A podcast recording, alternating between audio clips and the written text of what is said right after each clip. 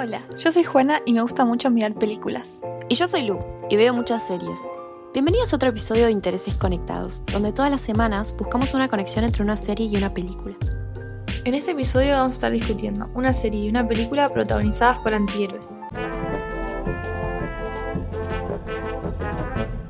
Esta semana les voy a traer una de las series más aclamadas y más vistas de los últimos años, Breaking Bad.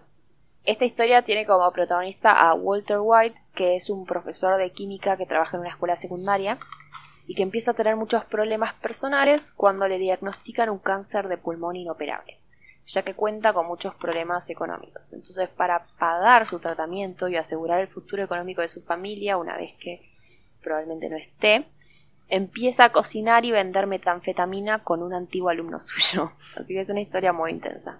Sí, muy serena. Eh, bueno, yo voy a hablar de El Padrino, que creo a esta altura todo el mundo sabe quién es, pero por las dudas les comento que es una trilogía de películas que salieron respectivamente en el 72, el 74 y el 90. Las tres dirigidas por Francis Ford Coppola y protagonizadas por Marlon Brando y Al Pacino al principio y después principalmente por Al Pacino. Se trata de la familia Corleone, una de las familias que ejercen el mando de la Cosa Nostra en Nueva York, una sociedad secreta criminal siciliana que fue desarrollada originalmente a mediados del siglo XIX en Sicilia. Básicamente, como todos sabemos, la mafia italiana. Bueno, después de estas bellas introducciones de historias muy tranquilas, podemos pasar al tema de esta semana. Sí. Y es que algo que tienen en común los protagonistas tanto de la serie como de estas películas, de esta trilogía, es que entran en la categoría que se conoce como antihéroe. Que explicado en líneas generales, este tipo de personajes protagoniza su historia a pesar de no tener los atributos más característicos de un héroe, que son básicamente la valentía, un gran sentido de la moral y generalmente mucha bondad, ¿no?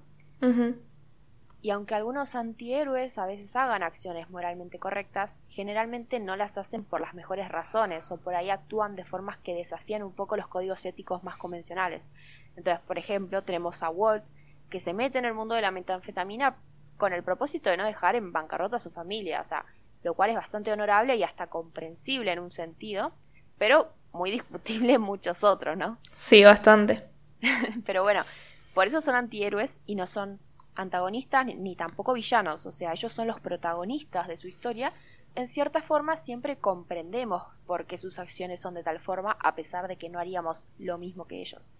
Sí, sí, totalmente. Eh, bueno, para hablar del personaje de Michael Corleone, que sería el antihéroe en este caso, voy a usar una tipología de antihéroe que no se basa tanto en el guion y cómo éste presenta al antihéroe, sino que se basa en los distintos tipos de personajes que pueden considerarse antihéroes. Ahora igual voy a explicar solo la categoría en la que cae Michael, pero después explico bien el resto. Muy bien. La categoría se llama el héroe solo de nombre. Y este antihéroe técnicamente trabaja para el lado de los buenos. Pero eso es solo desde el punto de vista de la película. O sea, en el caso del padrino, nosotros seguimos a la familia Corleone versus familias, eh, otras familias mafiosas. Por lo que para nosotros, los buenos, entre comillas, son ellos, a pesar de que en realidad son todos malos, obviamente, porque son mafiosos. Claro. Es como si fuera el menor de dos males.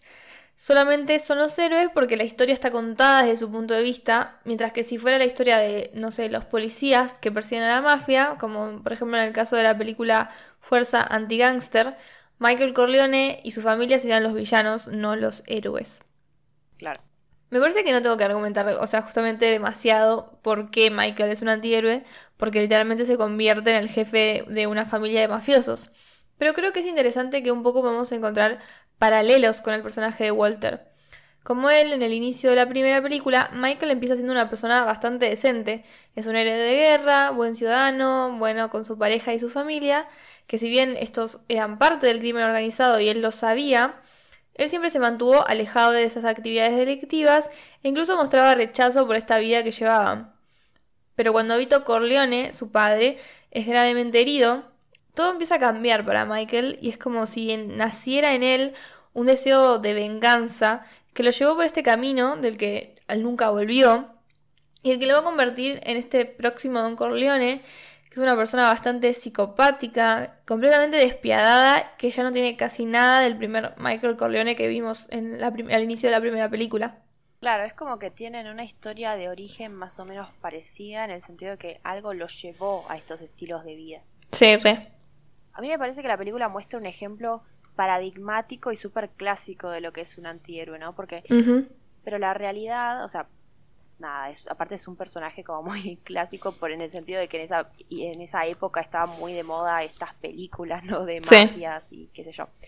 Pero la realidad es que últimamente empezaron a aparecer distintas variaciones de este tipo de personaje porque estos nuevos antihéroes tienen algunas características en común y la más importante la más importante siendo que la historia no romantiza ni pone en un pedestal al personaje y en consecuencia no nos impulsa a identificarnos con él, ¿no? O sea, se separa de lo que decís vos, que la historia sea contada desde su punto de vista y por eso los vemos en cierta forma como héroes. Entonces, esta separación nos da más lugar a analizar y evaluar un poco las acciones de los personajes y pensar si realmente podemos aceptar su estilo de vida. Volviendo a la serie de la que hablé justo la semana pasada, Bojack Horseman, este personaje comete muchos actos muy, muy, cuestionables, pero no solo él lo sabe, sino que además también el resto de los personajes. O sea, es un tema que es parte de la historia, a la diferencia, por ejemplo, del padrino. O sea, nunca los amigos de Michael Corleone le dicen, che, no está muy bien lo que estás haciendo, no puedes estar en la mafia. no, claramente no. O sea, no es, parte de la historia. Los antihéroes clásicos además son bastante carismáticos, son personas inteligentes, ingeniosas, y un poco misteriosas, y sus historias nos transportan a estos mundos paralelos en los que formamos parte de vidas clandestinas con mucha más acción que las nuestras, ¿no? O sea, nosotros no somos Michael Corleone, tampoco somos Tony Soprano, no somos Don Draper, ni somos Walter White, pero es entretenido por ahí ver con estos episodios de las series o las películas, ver qué están haciendo, ¿no? En estos mundos tan distintos a los nuestros. Además, los mismos personajes describen que se sienten vivos cometiendo generalmente crímenes que son los que los vuelven antihéroes. Y nosotros como audiencia por ahí nos sentimos también paralelamente vivos viviendo estas cosas a través de ellos, ¿no? Pero como dije antes, lo que vuelve más humanas y más disfrutables las historias es que en cierta forma siempre sus acciones se justifican de alguna forma, porque bueno, volviendo al caso de Walter, en un principio lo que vemos es una persona desesperada por no dejar muriendo de hambre a su familia por culpa de su enfermedad y necesitando plata para pagar su tratamiento, sabiendo que con su sueldo de maestro y encima como lavador de autos no es suficiente. O sea, en cierta forma podemos comprender las razones que lo llevan al mundo criminal. Con estos dos trabajos apenas llega a fin de mes y es una persona desesperada. Bueno, eso la verdad es que es bastante interesante porque me parece que los problemas económicos son algo con lo que la gente fácilmente se puede sentir identificado, porque claramente mucha gente sufre de estos problemas y problemas, enfrentar problemas laborales, como tener varios trabajos y como, de, como Walter, ¿no? Y, y de todas formas no tener una vida cómoda. Y de hecho, por ejemplo, eh, cuando fue el caso de Bonnie y Clyde, fue en la época de la Gran Depresión, y si bien eran dos ladrones que además eran bastante despiadados porque también asesinaban gente a sangre fría, eh, la gente se sentía un gran apoyo por ellos y medio que se habían vuelto como celebridades porque la gente estaba súper enojada con el Estado y por lo tanto también con las fuerzas de seguridad como la policía. Entonces, eh, a pesar de lo controversial de estos, de estos dos personajes, la gente igual sentía como adoración por ellos porque creo que en cierto punto hacían lo que ellos nunca se animarían, que es eh, robar el dinero que les serviría para salir de las situaciones terribles que estaban ocurriendo en esa crisis económica. Claro, es ver a alguien animarse a rebelarse contra el sistema en cierta forma, ¿no? Sí. Encima el tema de la economía es algo bastante atemporal, porque más allá de que, bueno, lo que decís de Bonnie and Clyde está justo en la Gran Depresión, pero Breaking Bad salió por la tele un 20 de enero del 2008. Y esta fecha me parece importante porque, como decís vos, lo de esta crisis, justo em, se inscribe en una época de gran crisis para Estados Unidos. Económica. Hay gente que piensa la serie como una forma de ilustrar la, la crisis de la mediana edad. O sea, que Walter no solo está a punto de morir, sino que encima está en esa etapa de su vida, lo cual está como potenciando la crisis, ¿no? Sí. Pero a mi opinión, no es así, sino que la serie es un producto directo de la crisis económica que había en esa época. Eh, en el 2006 y 2007 hubo una crisis hipotecaria y justamente las consecuencias de eso se empezaron a sentir cada vez más fuertes a principios del 2008, o sea, cuando estaba saliendo la serie.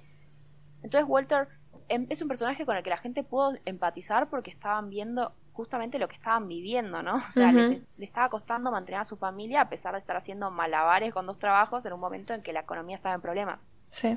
Pero bueno, este concepto de tener problemas para llegar a fin de mes es universal y si lo si hoy ponemos la serie la vamos a entender igual, ¿no? Es una frustración como muy fácil de entender. Sí, totalmente. O sea, eh, en, algún, en las épocas de crisis económicas se, se generaliza aún más a la población, pero en todo momento siempre hay una cierta eh, sector que siempre la va a estar pasando mal económicamente. Sí, totalmente. Pero bueno, este tema me lleva a un segundo punto que quería hacer sobre la serie, y es que me parece que lo que separa al protagonista de Breaking Bad de los antihéroes más clásicos como el de la película es que en cierto momento de la serie deja de ser posible justificar sus acciones. Walter deja de ser una persona buena, que en cierto sentido se ve obligada a cometer acciones malas, sino que empieza a disfrutar esta vida. O sea, es cada vez una persona más oscura y quienes lo rodean lo notan y hasta lo mencionan.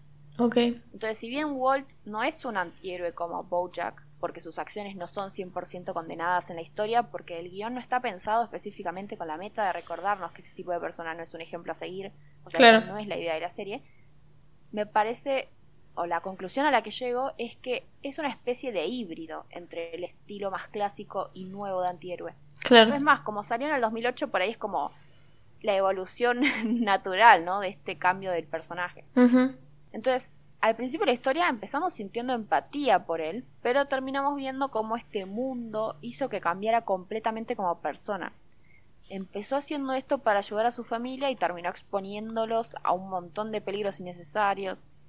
Y es más, en la serie lo describen como el diablo y él disfruta cada vez más esta etiqueta, ser temido, tener poder, y se siente orgulloso de sus logros criminales. Claro. Su compañero, Jesse, primero lo ve como una especie de amigo, como su ex profesor con el que ahora se metan. Hermoso, algo que todos vivimos. Sí, todas las relaciones que puedes desear. Pero termina teniéndole miedo por cosas terribles que hace. Y si no sentimos eso como audiencia, por lo menos podemos ver estos cambios en Walt a través de la experiencia de Jesse. Digo esto porque mucha gente siente fanatismo por Walter y es más, lo toma más como un héroe que como un antihéroe. Bueno, justo esto que mencionás, eh, o sea, que la gente llegue a sentir fanatismo por un personaje así, me parece algo sumamente interesante y bastante eh, digno de ser analizado, digamos. O sea, ¿por qué la gente ama apasionadamente series como Breaking Bad o películas como El Padrino, cuyos personajes principales darían mucho miedo si los conocieras en la vida real? Claro, sí.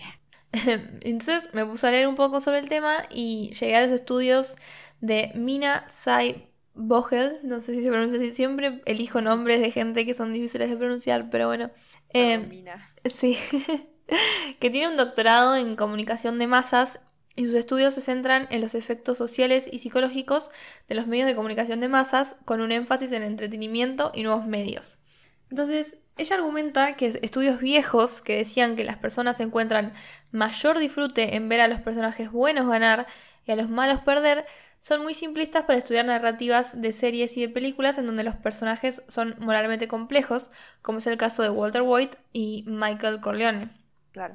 En un estudio de 2013, Cy Vogel y la profesora de comunicación, que vaya novedad, tiene un nombre complicado de pronunciar también, Maya Krakowiak o algo así, em, testearon con grupos focales cómo las motivaciones de un personaje y el resultado de su historia influencia cómo nos sentimos respecto a esos personajes. Entonces, les pidieron a dos grupos de personas de entre 19 y 30 años que leyeran diferentes versiones de la misma historia en donde un personaje comete una acción que parece negativa.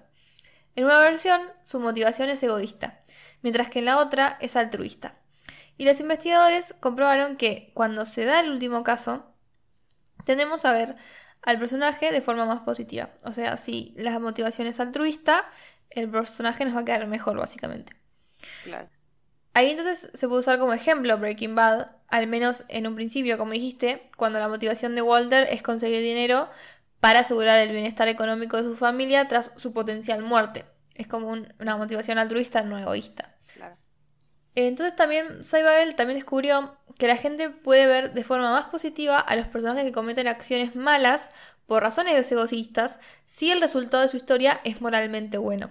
Entonces, como por ejemplo, eh, tenemos el caso de Snape en Harry Potter, que cometió eh, actos eh, malos de por razones egoístas, pero al final ayuda a derrotar a Voldemort, entonces se redime básicamente.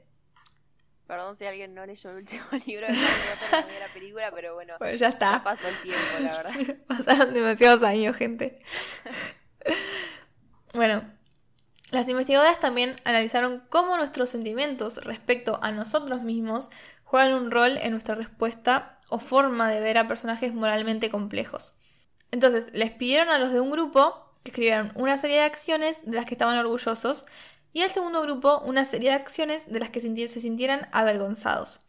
Al grupo que básicamente fue inducido a sentirse mal sobre sí mismos al hacerlos escribir sus malas acciones, leer la historia de un personaje moralmente ambiguo, lo que hizo fue que disfrutaran más la historia que los del grupo que se sintieron bien sobre sí mismos por escribir sus acciones positivas. Entonces, estos personajes moralmente ambiguos pueden hacer que las personas que se sientan mejor sobre sí mismos y sus propias acciones, que en general, a la de una persona que comete crímenes, son mucho menos graves. Claro.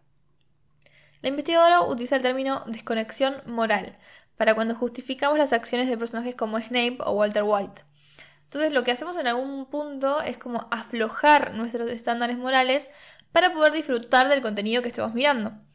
Pero como dice Vogel, no todo el mundo hace esto en la misma medida, incluso algunas personas ni siquiera pueden hacerlo. Entonces lo que ella descubrió es que nuestra capacidad de justificar a estos personajes se deriva de qué tanto nos podemos sentir identificados con ellos. O sea, mientras más veas las acciones desde la visión del personaje, más vas a poder desconectarte moralmente y disfrutar de la película o serie que estés mirando.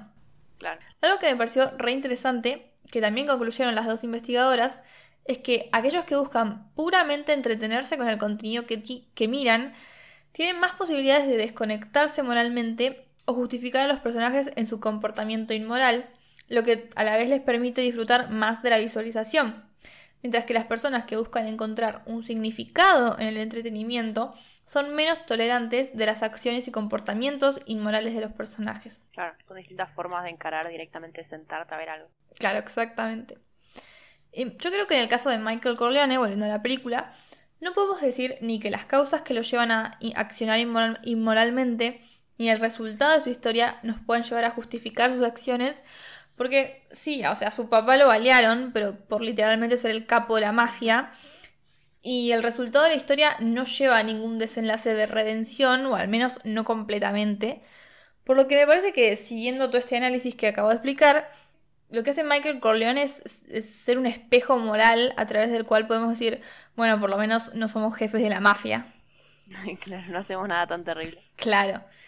Yo también creo que eh, además de esto que ella dice de, cómo encaramos el entretenimiento, se juega cierto nivel de, empatía que tiene que ver con, o sea, por ejemplo, eh, en el caso de Walter White, específicamente porque es muy difícil sentir empatía por Michael Corleone, eh, es que vemos a este hombre que uno se puede sentir identificado, como apaleado por la economía que está destruyendo la vida básicamente de gente trabajadora que tiene una enfermedad eh, mortal, que probablemente lo va a matar, etcétera, etcétera. Entonces uno puede sentir empatía por una situación así y, lo que esa una persona puede llevar a, hacerlo.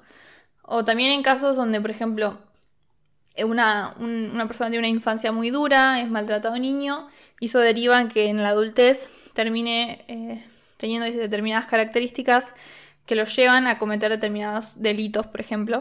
Entonces, no creo que se trate de justificar lo que haga la persona, pero poder entender las razones de lo que lo hace, ¿no? Poder entender que una infancia de determinadas condiciones es la explicación de que una persona cometa determinados eh, actos. Entonces eso te permite eh, no convertir a la persona en un monstruo, sino básicamente la conclusión en cierto punto de, sus experiencias personales. Eh, y creo que hay gente que tiene más capacidad de hacer eso que otras. Y creo que también tiene que ver con los, conocimientos que puedas llegar a tener sobre justamente eso, ¿no? De, cómo influyen tus experiencias en, la infancia eh, con tu desarrollo. Pero bueno, también eso tiene un límite, ¿no? O sea, creo que la línea es muy fina de pasar a tener empatía a justificar cosas que son injustificables. Claro. Y creo que es algo que con lo que hay que tener cuidado, porque como dije, una explicación no se trata de justificar, o sea, no es que porque entiendo que, que sufriste mucho, no tengas que pagar, por ejemplo, por lo que hiciste. Eso, eso no, no, no hay que negarlo, pero creo que hay gente que ni siquiera es que tienen empatía por, por las historias, sino que creo que encuentran en ese tipo de personajes eh, la justificación por cosas negativas de sí mismos. No sé si se entiende. Claro, sí, sí. Sí, sí, total. Bueno, es que el tema de simpatizar y verse reflejado en un personaje, ¿no? Es muy complicado porque justo ahora con las redes sociales, ¿no? Se ve mucho que hay gente fanatizada con este tipo de personaje. Como decís vos, no siempre es por las razones más aceptables, ¿no? Sí. Por eso me parece tan interesante este estudio que trajiste a colación. Porque en mi opinión también esta idea de desconectarnos moralmente de lo que vemos y simplemente sentarnos y disfrutar el contenido sin criticar ninguna acción de los personajes nos lleva a naturalizar muchos comportamientos indeseables. ¿no? Yo en un episodio atrás ya ni me acuerdo, creo que fue el eh, estaba hablando de cómo se nota mucho la, no sé, evolución de, del contenido que vemos más que nada en la comedia, ¿no? Sí. Una comedia envejece muy rápido. Va cambiando muy, sobre, todo ahora, ¿no? A pasos como muy agigantados, ¿qué nos parece que está bien usar como humor y qué no?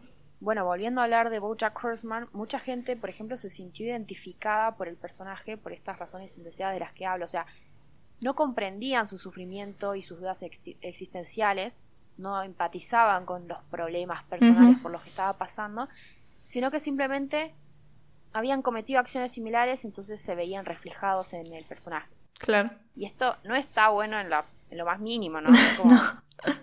Si alguien te dice que, se siente identificado con Bojack Horseman y lo dice orgullosamente, salí corriendo.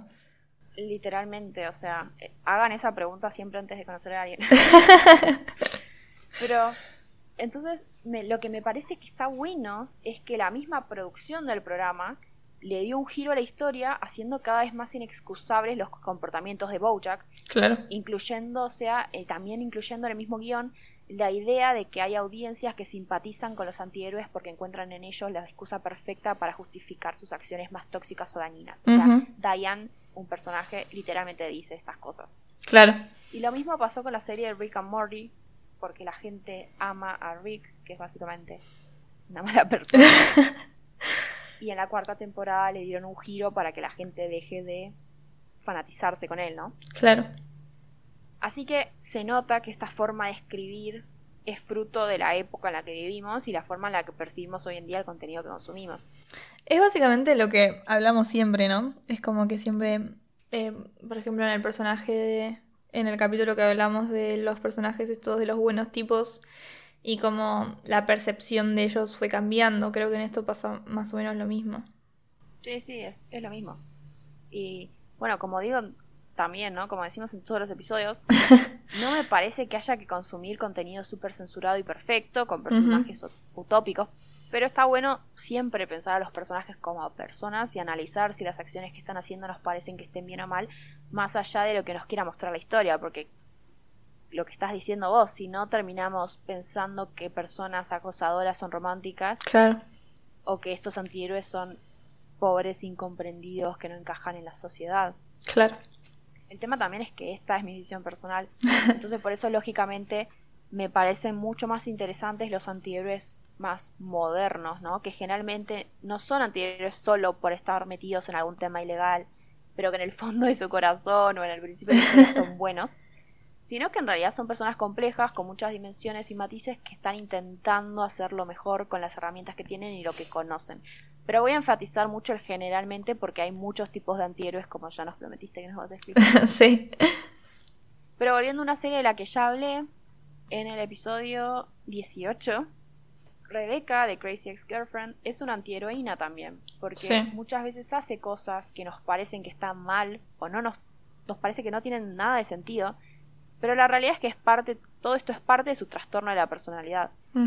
Y por su parte, Bojack comete muchos errores y no estaría pudiendo conseguir la ayuda que necesita para parar. Y en cierto sentido, la protagonista de Fliga está pasando por algo similar. Sí.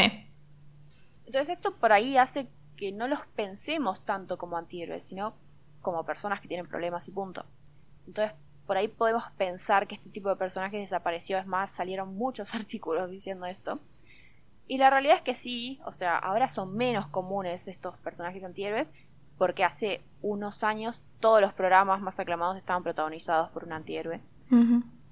Mientras que ahora los programas dramáticos suelen ser sobre personas sufriendo circunstancias que están fuera de su control. Por ejemplo, The Crown, creo que se me viene a la cabeza. Sí. Pero creo que tiene que ver con que son historias con las que es más fácil empatizar, porque si bien no vivimos las mismas experiencias que los personajes de estas tramas, sin ir más lejos, no somos la reina de Inglaterra, todos vivimos algo fuera de nuestro control alguna vez. Entonces es tan fácil de empatizar como los problemas económicos, ¿no? Claro.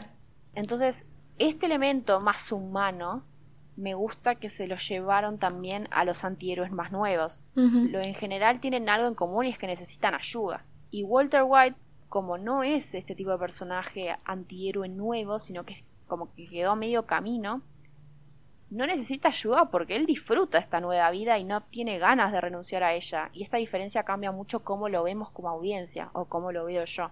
Bueno, ahora que, o sea, con todo esto que dijiste y el tema de cómo algunas personas utilizan estos antihéroes como para a cierto punto justificar sus propios, eh, no sé si acciones, pero por ahí sus propios pensamientos en cierto punto.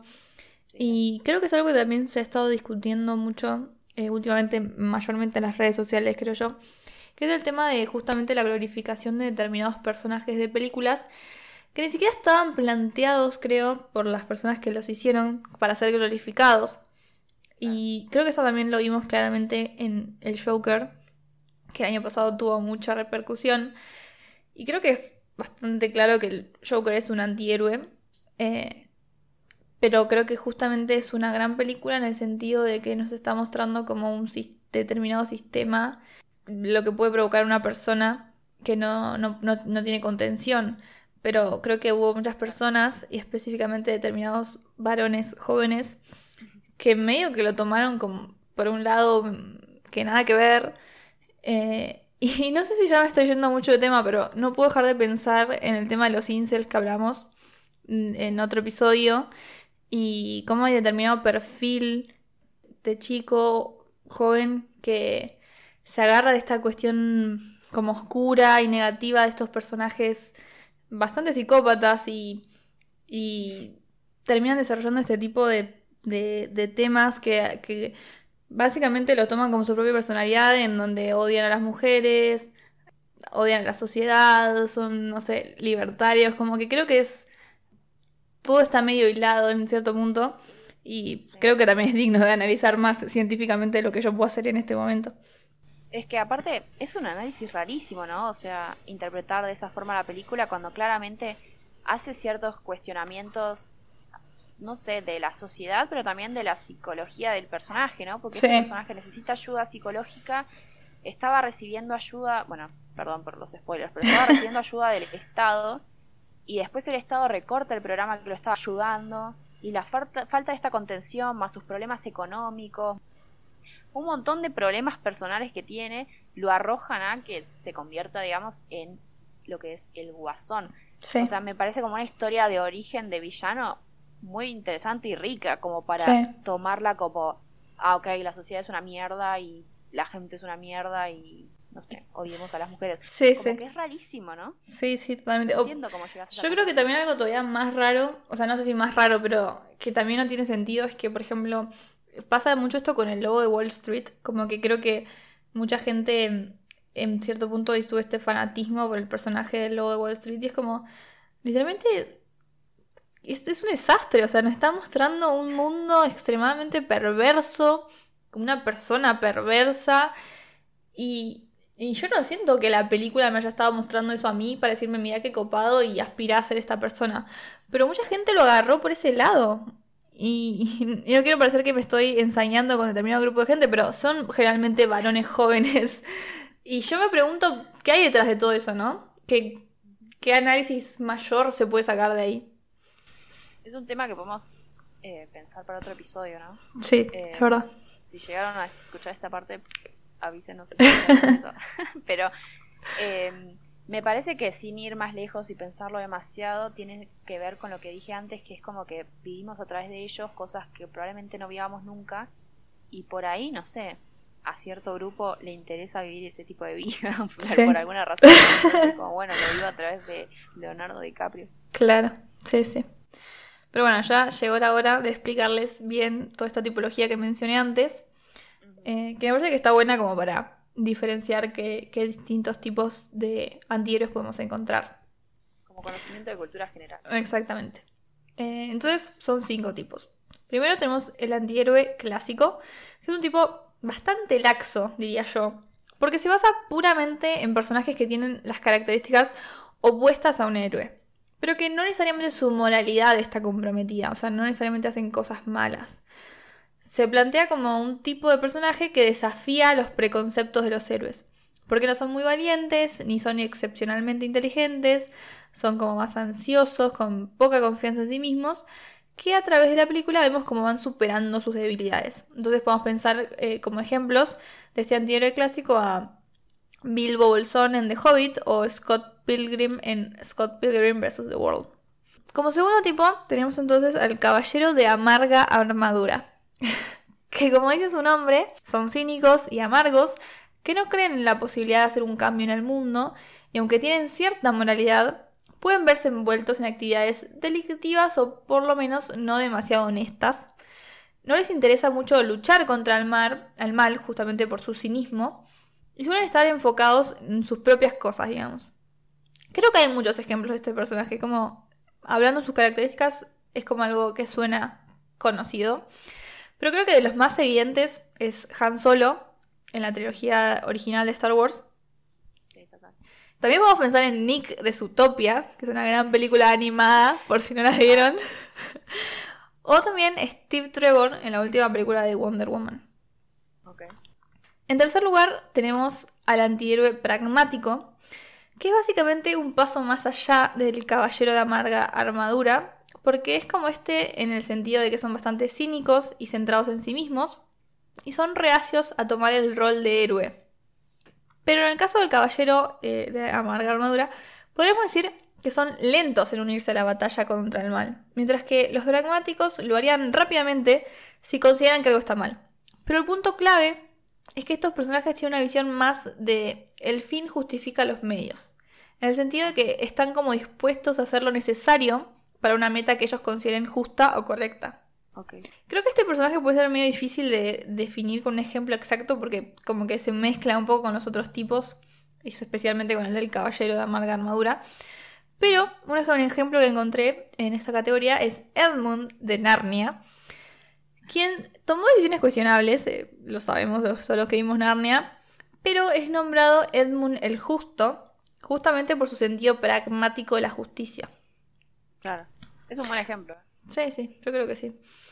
Y bueno, en cuarto lugar tenemos el antihéroe sin escrúpulos, que en este caso las intenciones son relativamente buenas, diría yo. O sea, se, atienen a cierto sentido de la moralidad, pero en el campo de las acciones se vuelve un poco más complejo, porque es un tipo de personaje que sus razones para el bien, y yo lo pondría entre comillas, suelen nacer de traumas o malas experiencias pasadas que lo llevan a buscar venganza generalmente. Usualmente su enemigo es un villano malvado. eh, No, no imagino un villano malvado de superhéroes, pero es como un personaje claramente malvado. Pero su búsqueda no es llevarlos a la justicia sin derramar sangre, sino básicamente destruir ese personaje malvado que es el que probablemente busque venganza, incluso disfrutando de los actos de violencia. Y creo que es un personaje que encaja bastante bien es Butcher de The Voice, Claro. que espero que estén viendo la segunda temporada en Amazon Prime. Em, también Hit Girl y Big Daddy de, en Kick-Ass o The Bride, el personaje de Uma Thurman en Kill Bill. Me parece que encajan todos bastante bien en esta categoría. Y en quinto lugar tenemos al que ya mencioné, que es el héroe solo de nombre, en el que encaja Michael Corleone y creo que también Walter White. No sé si coincides conmigo. Sí, me parece que sí. Que la historia literalmente la vemos a través de lo que él vive. Sí. Bueno, después de esta gran lección de los antihéroes, que podemos llevar ahora en práctica nuestra vida diaria. podemos pasar a qué nos parecieron, ¿no? Sí. Y bueno, Breaking Bad es una serie que dio mucho que hablar, como ya dije antes, y ganó muchos premios. Y hoy en día creo que ya es un clásico, ¿no? Y está bueno verla. La verdad, siendo completamente sincera, no es de mis series favoritas, pero sí me parece que es muy buena serie, o sea, tiene muy buena calidad, es interesante. Y aparte está bueno analizarla como estuvimos haciendo hoy, ¿no? Porque tiene muchos matices y personajes que tienen muchas dimensiones, o sea, tiene personajes muy completos. Sí. Es más, hasta existe una serie nueva que ya va, bueno, ya no está nueva porque ya va por su quinta temporada, que es en base a uno de sus personajes secundarios, que se llama Better Call Saul, que para que se den una, una idea de las dimensiones que tienen los personajes, el personaje este era secundario y terminó con su propia serie. claro. Tanto Breaking Bad como Better Call Saul están en Netflix, así que si les interesa y por alguna casualidad no la vieron nunca, tiene cinco temporadas y está ahí disponible para que la vean. Ok. Bueno, en mi caso yo creo que no hay absolutamente nada que yo pueda decir sobre el padrino que no se haya dicho ya, así que no me voy a gastar en intentarlo. Eh, solamente puedo decir que para mí las películas son un clásico del cine, me gustan muchísimo y creo que es un planazo, la verdad, hacer maratón y ver las tres seguidas. Además, estar en Netflix, así que pueden aprovechar. Más cómodo. Sí. Muy bien. Y ahora ya vamos a pasar a las conclusiones. Juana, si quieres empezar. Mm, dale. Yo diría que la primera es que los antihéroes son un tipo de personaje que, como todos y sobre todo los que hemos hablado en este podcast, evolucionan según el crecimiento en algún punto social y cultural del mundo real. Y está bueno tener eso presente a la hora de analizar los personajes que consumimos casi diariamente, sobre todo cuando consumimos personajes de otras épocas distintas a las de ahora, eh, y sobre todo en el punto de cuando llegamos a evaluar esos personajes. Claro. Sí, como segunda, eh, no tiene nada de malo empatizar con los antihéroes. Además, en cierta forma están construidos con la idea de que nos sintamos así por ellos. Pero hay una gran diferencia entre comprender sus acciones y glorificarlas. Y me parece que es importante tener esto en cuenta, ¿no? Totalmente. Glorificarlos, pero sí podemos entenderlos. Exactamente. Y en esa misma línea, por favor, no se sientan identificados con el logo de Wall Street. Muy bien, esa es una gran lección que les dejamos hoy. Esto es todo por esta semana. Esperamos que les haya gustado. No se olviden de seguirnos en Twitter, arroba interesesconnect. Intereses C-O-N-E-C-T. Y suscribirse en la plataforma donde nos estén escuchando. Spotify, Apple Podcast o YouTube. Hasta la semana que viene.